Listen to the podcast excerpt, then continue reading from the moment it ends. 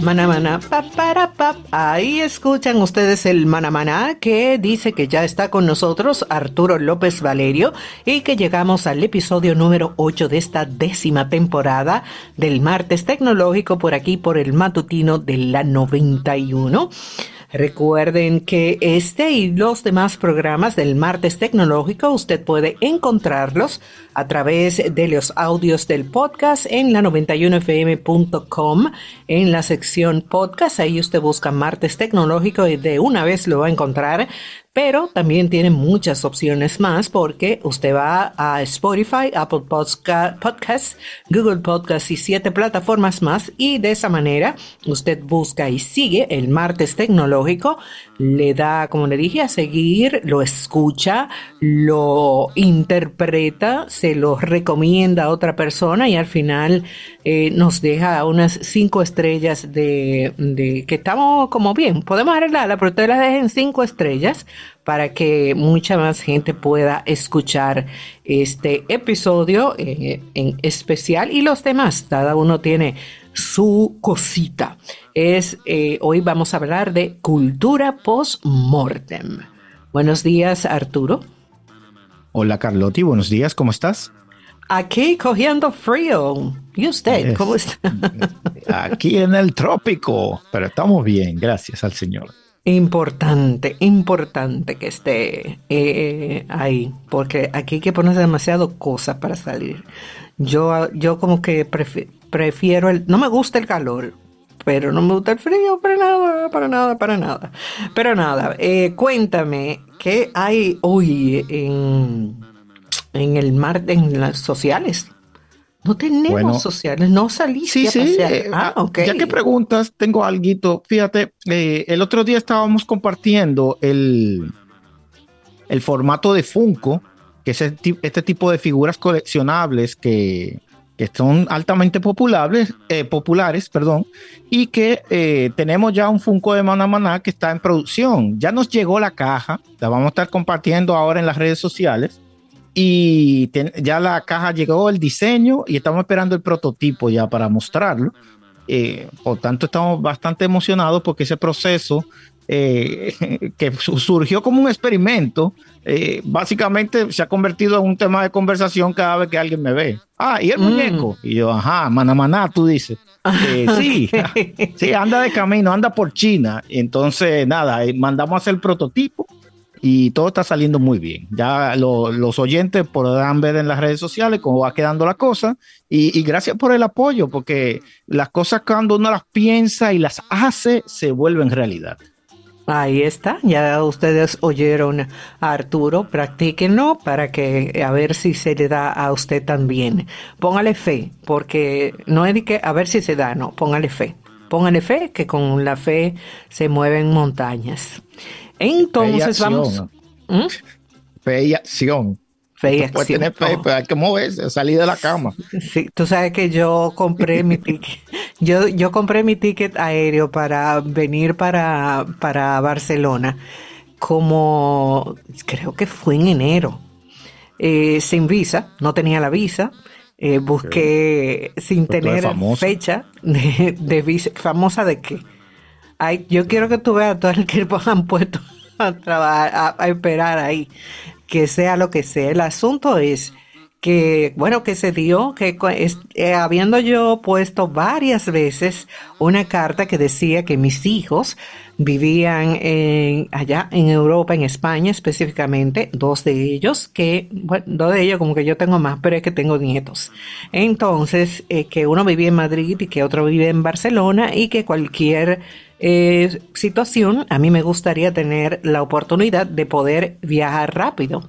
Y nunca me hacían caso. El asunto es que estando esperando cuando me llamaran para tomar, para revisar todos mis papeles, escribí a mano una cartita que decía, miren, mis hijos y mis nietos, ya son cinco el grupo.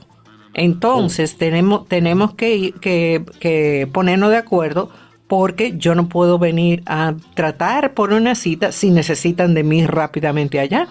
Y entonces, fe y acción. Ahí está, me dieron un año. O sea que... Muy bien. Muy bien. Y ya me, y me, me dijeron incluso, no te dimos más porque tu pasaporte se vence en el año 25. O sea que cuando yo renueve, espero que me den otros, otros, no otro año, sino unos cinco años, creo que es lo máximo que ellos dan para allá. Pero nada, volviendo al martes tecnológico y a Manamaná, un lustro atrás abordamos el tema de las fallas tecnológicas como una parte inevitable de la innovación y pueden proporcionar datos excelentes para mejorar productos, servicios y organizaciones.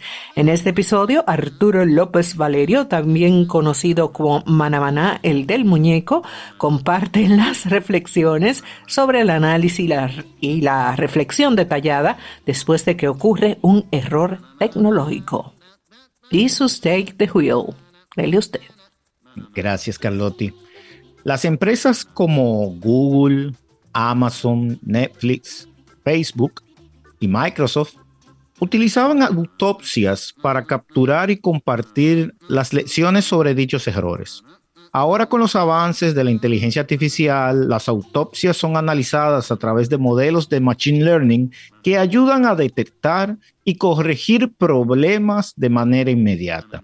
Según la firma CIV Insights, desde el año 2018, el 70% de las empresas tecnológicas emprendedoras que superan los 20 meses de su primera ronda de recaudación de financiamiento tratan sus operaciones como si fueran un problema de software.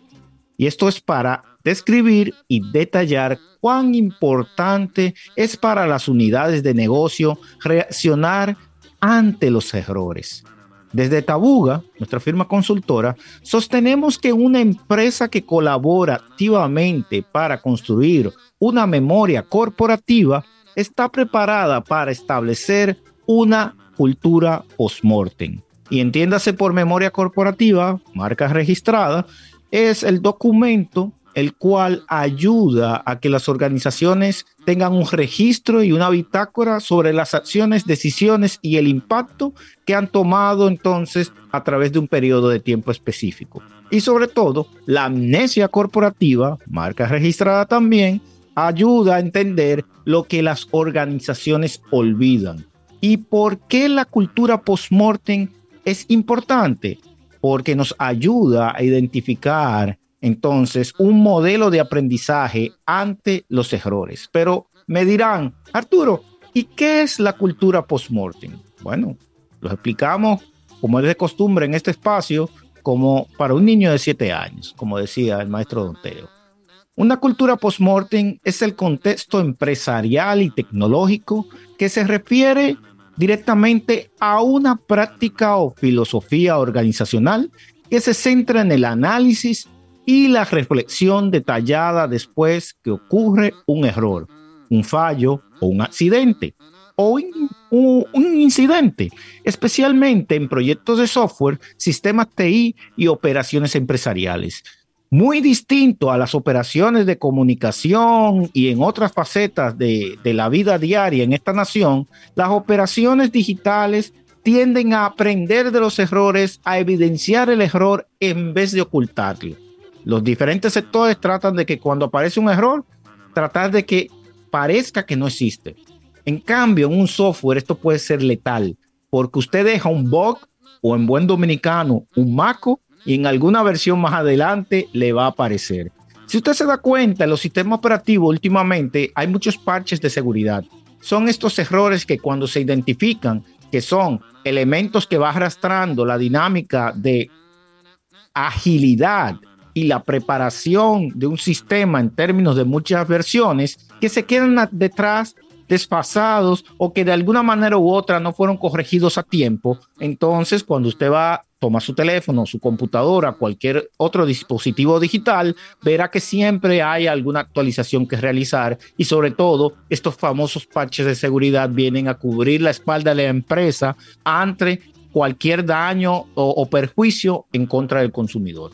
El término postmortem, que literalmente significa después de la muerte, en latín, se utiliza metafóricamente en este contexto para describir un análisis exhaustivo después de un evento generalmente negativo cuando haya ocurrido.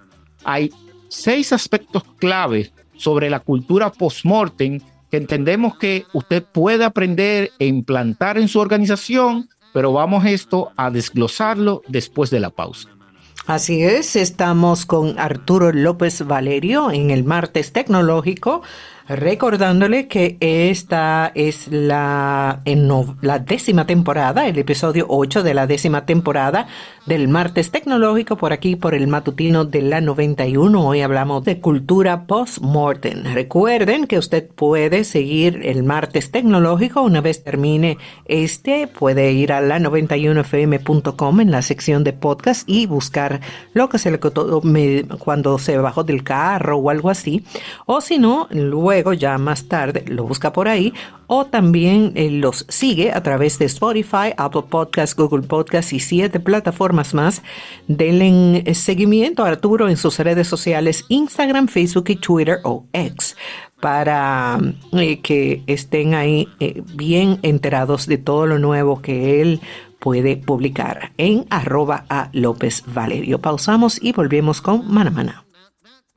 Depositar un cheque nunca fue tan fácil como ahora con el depósito digital de cheques del Mobile Banking PHD. Realice depósitos de cheques de todos los bancos sin desplazarse desde su celular y tenga los fondos a su disposición el mismo día. Deposite sus cheques a través de Mobile Banking BHD. Descargue la aplicación desde su tienda de aplicaciones. El banco como yo quiero. Banco BHD el futuro que quieres. Oh, pero tú estás aquí, mi moñonguito, mi ricura, mi amor. Brother, ¿qué te pasa? ¿Es mi mujer? El amor entra por los ojos. Óptica Félix en el mes del amor te regala los cristales de visión sencilla al comprar tu montura, más un examen profesional de la vista gratis. ¿Y tú? Aceptando cosas de otro. Ay, pero yo creí que eras tú. Otra que no ve. Camina para Óptica Félix. Ay, sí. Óptica Félix, calidad a la vista. Contigo desde el 1955. Oferta válida hasta el 29 de febrero 2024. Con leasing operativo de Europcar, las empresas, instituciones o proyectos se ahorran la inversión en la compra y administración de vehículos. Leasing operativo de Europcar les acompaña con un servicio profesional experto en gestión de flotas. Disponemos de la flota más diversa, adaptándonos a sus necesidades, con múltiples ventajas de ahorro, control y flexibilidad Leasing operativo de Europcar. Soluciones de movilidad para su empresa, institución o proyecto. Cotice ahora 809-688-2121. Déjate seducir por la nueva Jeep Commander y transforma tus aventuras. Cualquiera que sea tu destino, Jeep Commander es capaz de llevarte donde quieras con el mayor confort para ti y toda la familia, ya que cuenta con espacio para siete pasajeros que harán de tu experiencia la mejor de las aventuras. Nuevo Jeep Commander Overland, 59,900 dólares. Solicita tu test drive llamando al 809-562-7211 en Reed y Compañía. Más información en nuestras redes sociales arroba g.do. El matutino de la 91. Mana, mana. Mana, mana. Continuamos en el martes tecnológico, episodio 8, temporada 10 del martes tecnológico por aquí, por el matutino de la 91. Hoy hablamos de cultura post-mortem, siempre recordándoles que usted puede seguir el martes tecnológico a través de la91fm.com en la sección de podcast y más tarde le cuento por dónde más pueden seguirlos. Lo importante es también seguir a Arturo en sus redes arroba a López Valerio y visitar la web arturolopezvalerio.com. Continúe usted, señor. López Valerio en Cultura Postmortem.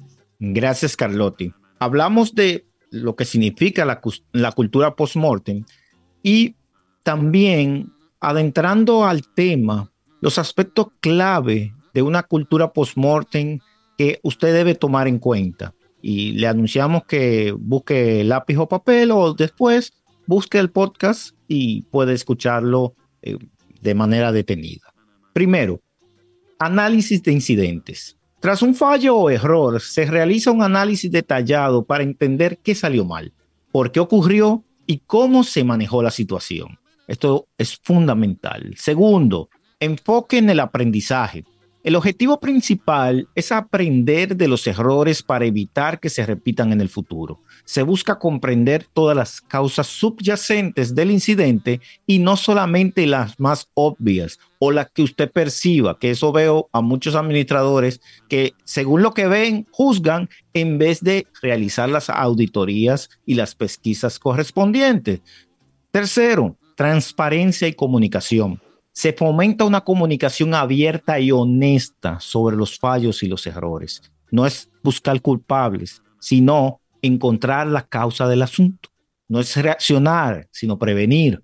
Compartir los detalles y las lecciones aprendidas de los incidentes es vital para el aprendizaje organizacional porque si no ocurre el efecto de amnesia corporativa que tanto explicamos, marca registrada de paso. Cuarto, evitar la culpa. Una cultura post-mortem saludable evita culpar a los individuos específicos. En su lugar, se centra en los procesos y sistemas que permitieron que ocurra el error. En vez de yo buscar personajes o culpables, buscamos dónde está la falla en el flujo. Quinto, mejora continua. Se utilizan los aprendizajes de los análisis post-mortem para mejorar continuamente los procesos, prácticas y sistemas de la organización. Cuando esto se le aplica a la política, seremos un mejor país. Amén. Texto, documentación y archivo. Los hallazgos y lecciones aprendidas de cada análisis post-mortem se documentan de manera en que puedan ser referenciados y utilizados en el futuro. Y es donde aquí el mal de la amnesia corporativa ahí trasciende y se extiende porque nos damos cuenta que los equipos no documentan. Y cuando viene un equipo nuevo, es prácticamente como borrón y cuenta nueva, lo cual en una cultura que es poco transparente es muy conveniente.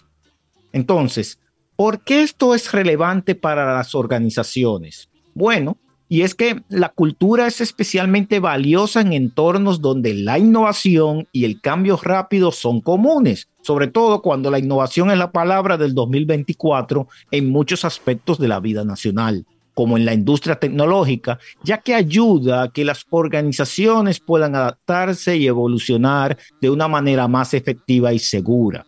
Cuando ocurre un incidente, y recalco, se procura resolver el problema y devolver los servicios a sus condiciones normales. Cuando se cae una página, lo que no, no, se puede pelear, se tiene que trabajar para que para que vuelva a funcionar. Cuando se cae una app, tiene que volver a funcionar, sobre todo en el sector de servicio. Cuando se apaga un semáforo, hay que encenderlo. Cuando hay algo que no funciona, como una puerta electrónica, trata de que se abra y que vuelva a su funcionamiento. ¿Por qué? Porque nadie gana cuando no está funcionando.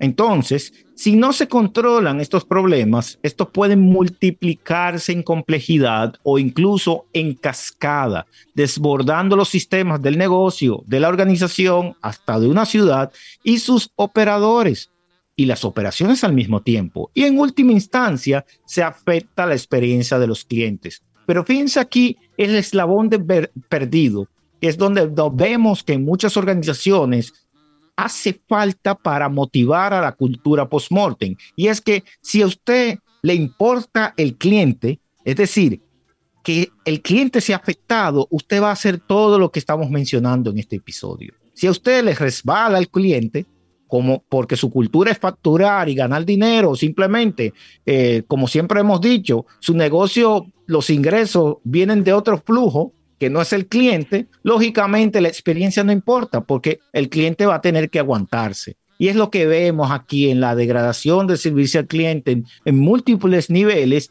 que es básicamente la causa del problema. No hay cultura post-mortem porque sin, no hay nadie que sea afectado o no nos importa al que sea afectado. Por ejemplo, cuando un error surge en un sistema informático interno de una organización que no tenga una arquitectura moderna de alimentación de datos para sus aplicaciones móviles, por, ejemplo, basada en un Application Protocol Interface o API o microservicios, como usted quiera llamarlo, puede provocar que dichas aplicaciones aparentemente estén fuera de servicio para el usuario, cuando verdaderamente se trata de un problema de optimización de la comunicación entre dichos sistemas. Y señores, esto pasa todos los días cuando las empresas son sofisticadas, cuando tienen sistemas cada día más complejos. Entonces, el departamento de mercadeo reclama al departamento digital y este a su vez indicará que el problema pertenece a tecnología o a los desarrolladores.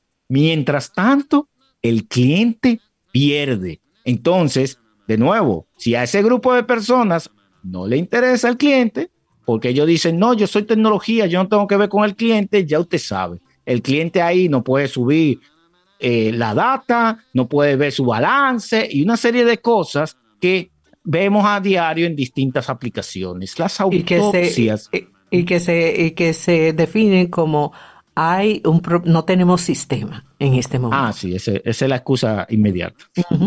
Eh, y de hecho, me pasó, lo tengo que mencionar porque a la verdad fue un caso muy crítico y, y, y hago llamado a Proconsumidor en específico em, para que podamos trabajar a nivel de las plataformas de servicio, eh, eh, todo el elemento de trazabilidad de los tickets o de las consultas o de las reclamaciones. Muchas plataformas actualmente no le dan un número de caso al cliente y esto es grave. Tú tienes que estar enviando screenshot de notificaciones cuando en trazabilidad y servicio al cliente digital 101 esto es fundamental. Un cliente llama y te dice algo y eso genera un número de tickets para poder resolver un caso. Eso significa que esas empresas no tienen un sistema de ticket y seguimiento y eso es sálvese quien pueda. De nuevo, porque el cliente no es el centro. Ya esta empresa cobran facturan y tienen su flujo económico y el cliente es algo como subyacente porque le tienen que dar servicio a seres humanos. Y esto es importante porque de nuevo, como la economía digital avanza, los procesos de nuestro país y sobre todo de instituciones se quedan en el pasado. Entonces, eh, esto es algo que hay que poner atención porque afecta al consumidor. Entonces, como te decía, y le decía a la audiencia, las autopsias son importantes cuando ocurren los incidentes para aclarar, documentar y difundir cuidadosamente los aprendizajes de cualquier error. Así evitamos que la amnesia corporativa y el ciclo infinito de la mala experiencia del cliente siga creciendo. Este modelo puede aplicarse en cualquier actividad que implique el uso de un software. Y esto significa que aplica para cualquier industria, porque ahora la tecnología es transversal. Usted, usted quiere atender a más clientes, usted necesita una aplicación, ya sea móvil, ya sea de iPad o ya sea de escritorio. Entonces, mismo es. ¿cómo abordamos esto? Bueno, para iniciar una cultura post-mort, debemos documentar algunos escenarios, interrupciones visibles de servicio, impactos en la integridad de los datos, respuestas lentas del cliente o detección de errores. Estos pueden visualizarse en un dashboard o en un cuadro de mando para mantener a todo el equipo atento a los indicadores. Y esto, de nuevo, es una buena práctica. Esta buena práctica es necesaria para dar visibilidad. ¿Por qué me refiero a esto? Porque el próximo paso es crear un registro escrito del incidente que aborde su impacto, cómo se ha resuelto y qué se hará para que no vuelva a ocurrir o evitar que vuelva a ocurrir. Se deben utilizar los aprendizajes que van a la memoria corporativa para desarrollar la capacidad de recuperación y preparación ante problemas futuros que puedan surgir en el camino al hablar de las fallas en público y trabajar para investigar sus causas, todos tienen la oportunidad de aprender de cada incidente y participar en los próximos pasos. Elaborar una documentación del proceso y sus resultados proporciona un recurso de gran valor, que es duradero ante el paso del tiempo al que los miembros del equipo pueden recurrir siempre que sea necesario y esto se convierte como parte de los documentos necesarios hasta de un plan de inducción. Mirando en retrospectiva, todavía existe un amplio terreno para la aplicación de buenas prácticas que faciliten la digitalización en los negocios. En 2018, para ponerles un ejemplo, el país apenas había aprendido cómo las metodologías ágiles podían acelerar el trabajo en los equipos multidisciplinarios de proyectos digitales. Hoy en día, usted va a múltiples empresas que tienen aplicaciones masivas y tienen múltiples mesas ágiles, que son los equipos multidisciplinarios que trabajan en diferentes aplicaciones. Hoy observamos que esto ha evolucionado en múltiples capas y que de alguna manera ayuda a avanzar los proyectos y módulos del engranaje complejo y digital que debe funcionar en las empresas del futuro.